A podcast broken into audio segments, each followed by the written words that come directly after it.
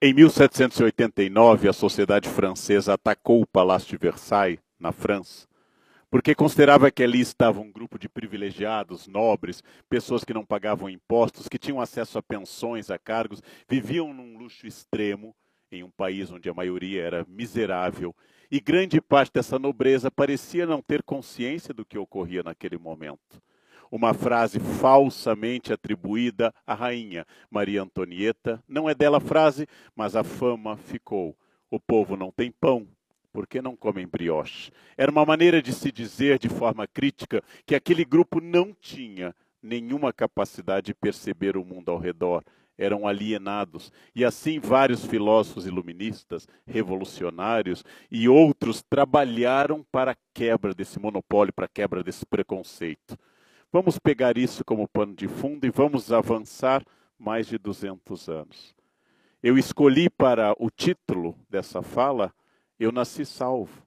Porque de alguma forma eu nasci no Palácio de Versailles. O que significa ter nascido no Palácio de Versailles? Eu nasci homem eu nasci branco no Brasil eu nasci salvo. Não precisava um esforço meu, é claro que eu me esforcei, eu acordo cedo, eu estudo, eu trabalhei muito a minha vida inteira, jamais, desde a idade adulta, fui sustentado, sou uma pessoa esforçada, mas eu nasci salvo. E levou muito tempo para eu perceber que eu tinha nascido salvo. O primeiro ponto que eu percebi foi quando, mais recentemente, algumas pessoas fizeram declarações de como seria o Brasil se não houvesse racismo. E uma das pessoas disse: se o Brasil não fosse um país racista, eu sairia correndo pela rua para fazer minha atividade física e não teria medo de ser parado pela polícia. Foi então que eu me dei conta, com certa vergonha, que desde a juventude eu sempre corri na rua fazendo atividade física e jamais, em momento algum, algum policial me parou. E também jamais, em momento algum, algum segurança me acompanhou no supermercado ou na loja, porque eu nasci branco e nascendo branco e de olhos claros neste país, parecia ser um atentado onde a polícia definia quem era suspeito e, por coincidência, baseado em história, o suspeito quase sempre tem muita melanina e o inocente é visto quase sempre como alguém branco. Ora, desde o início da nossa história, que a minoria numérica se transformou em maioria de poder um quadro pintado por volta de 1860 do catarinense Vitor Meireles, a primeira missa no Brasil, mostra Frei Henrique de Coimbra rezando a missa. E os indígenas, maioria absoluta numérica na região, para aquele pequeno núcleo de portugueses assistindo passivamente, como se fossem uma espécie de estranhos ou convidados à sua própria terra, onde eram maioria, onde habitavam há milênios. Para aqueles convidados que recém-chegados representam então o domínio. Apesar do quadro ser do romantismo do século XIX, apesar do quadro ser apenas da época do Segundo Império, representa um tipo de consciência que se assemelha a Versailles. Nós estamos em um núcleo, em uma bolha, tão diluídos nela, tão diluídos nela, que não notamos quando vemos uma foto do Supremo Tribunal Federal, que todos os juízes e juízas são brancos nesse momento. Não notamos quando vemos a foto do Senado, que representa todos os estados brasileiros, que os senadores são sempre, dominantemente, brancos. Não notamos que das 500 maiores empresas brasileiras, menos de 5%, não chega nem a 5%, são administradas por negros. E menos de meio por cento, mais espantoso ainda, são administradas por mulheres negras, combinando então dois produtos terríveis de preconceito: ser mulher e ser negra. É claro que eu, não sendo mulher e não sendo negra, não percebo que eu estou diluído em um país em que 56% da população é formada de pessoas que se declaram ao IBGE pardas e pretas, constituindo um país de maioria negra constituindo um país onde a maioria numérica é negra, mas na televisão, na propaganda, nas bonecas vendidas às meninas, em todos os lugares, parece que somos a Suécia. É um país onde, quando alguém diz que olhos bonitos, necessariamente no Brasil quer dizer que olhos claros. É um país onde nós vendemos muito chapinhas para que seu cabelo fique bastante liso. E assim eu não vou percebendo que eu faço parte de um grupo que, claro, nunca ninguém me aprovou por ser branco.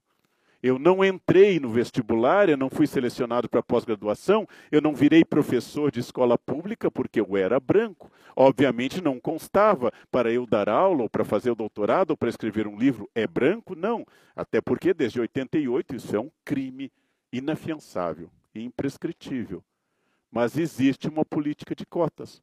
Ou vamos imaginar que todos os juízes do Supremo representem apenas o máximo do conhecimento jurídico brasileiro e não haja um juiz negro, uma juíza negra com a mesma capacidade do que aqueles, em um país de maioria negra.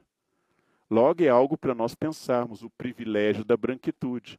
Talvez dentro de Versailles, onde estamos, com a maioria de amigos também brancos, andando em ambientes brancos, a gente não note que existe uma França ao redor. E a gente fica achando aquilo que é o brioche contemporâneo, que é a expressão mimimi. O mimimi é o brioche contemporâneo.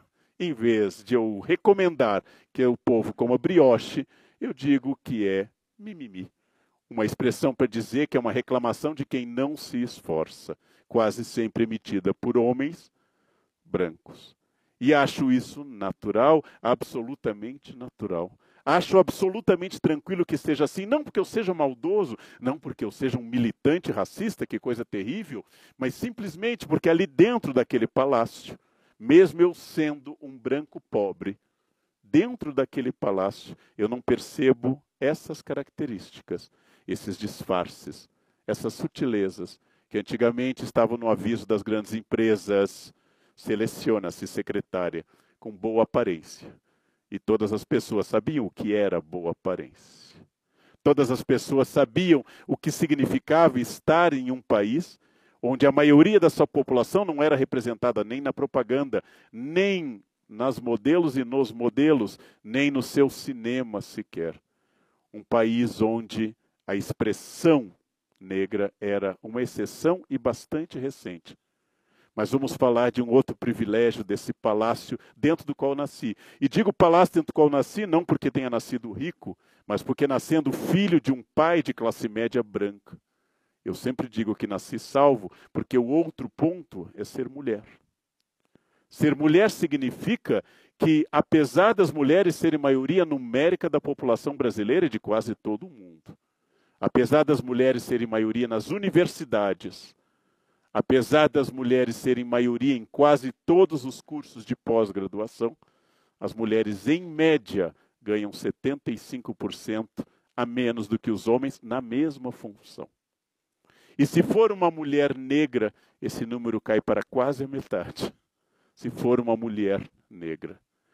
Logo, eu não percebo que é claro que se eu tenho um homem e uma mulher igualmente brancos de classe média, um homem e uma mulher que fizeram uma faculdade de ponta, vamos imaginar dois médicos bem-sucedidos que batalharam pela sua posição de profissionais liberais, que mesmo assim, quase 95% a mais do que o homem, as mulheres realizam serviços domésticos. O que significa isso? Que, mesmo e na mesma situação de origem social e de identidade étnica, homens e mulheres, uma vai estar mais cansada ao fazer seu home office, ao fazer sua reunião. Uma vai estar mais estressada do que outro, porque a tarefa de cuidar de filhos e a tarefa da casa, por mais que seja dividida ainda culturalmente por práticas não institucionais, mas consagradas, foi realizada por uma mulher. E essa mulher vai aparecer na reunião da empresa muito mais cansada, muito mais estressada. E se ela tiver um ataque emotivo, porque os filhos pressionam, a casa está um caos. E se ela gritar, vão dizer, viu? Mulheres são instáveis emotivamente. Homens são tranquilos.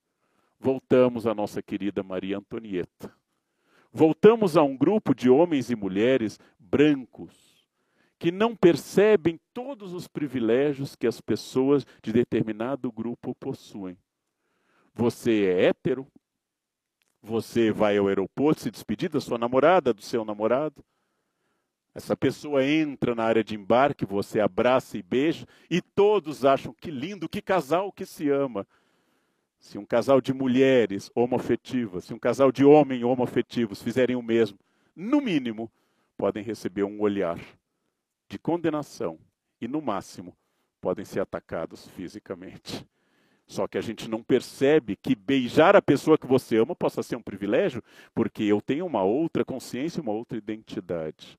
Então, quando nós falamos de consciência do privilégio, não é um fato que eu deva exatamente decompor e pensar, mas é um fato objetivo e concreto que me faz, sem sombra de dúvida, trabalhar para que um dia toda a população, maioria numérica, se torne também cidadã.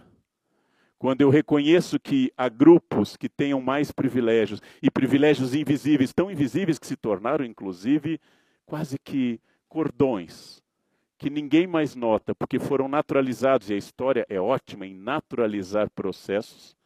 E eu vou concebendo que isso é próprio de mulher, isso é próprio de negro, isso é próprio de gay, isso é próprio de lésbica, isso é próprio de indígena. Eu não percebo que nada é próprio de ninguém, mas tudo é uma construção histórica, uma construção a partir de um modelo. Então, o primeiro passo é refletir internamente, passar a agir a partir da consciência desse privilégio, ou dos muitos privilégios que eu tenho, ora de gênero, ora de identidade social, ora de identidade étnica. E é muito importante que eu pense que é absolutamente necessário que esse privilégio seja debatido que não apenas esteja nas leis, como em parte já está a nossa legislação antirracista, antimisógina, contra o preconceito contra as mulheres, anti-homofóbica, mas se não estiver nos corações, toda e qualquer tentativa de interpretar as leis será vista como mimimi. Estão cansadas as mulheres? Estão cansados os negros? Estão cansados os gays? Por que não comem brioche? A história demonstra que a guilhotina costuma cortar cabeças que não mudam, costuma encerrar falta de consciência. Por justiça social, por estratégia, por absoluta inteligência, está na hora do país refletir que a primeira missa no Brasil era um grupo imenso de indígenas ao redor de uma pequena elite portuguesa que tinha chegado ali fazia poucos dias e se considerava dona de uma terra, como se ela fosse vazia. Pensar sobre o privilégio de branquitude é imaginar que você não é dono do país e que esse país pertence a todos os seus cidadãos, na lei e cada vez mais na consciência. Essa é a grande revolução, essa é a questão que eu mais desejo que aconteça no meu país. Obrigado.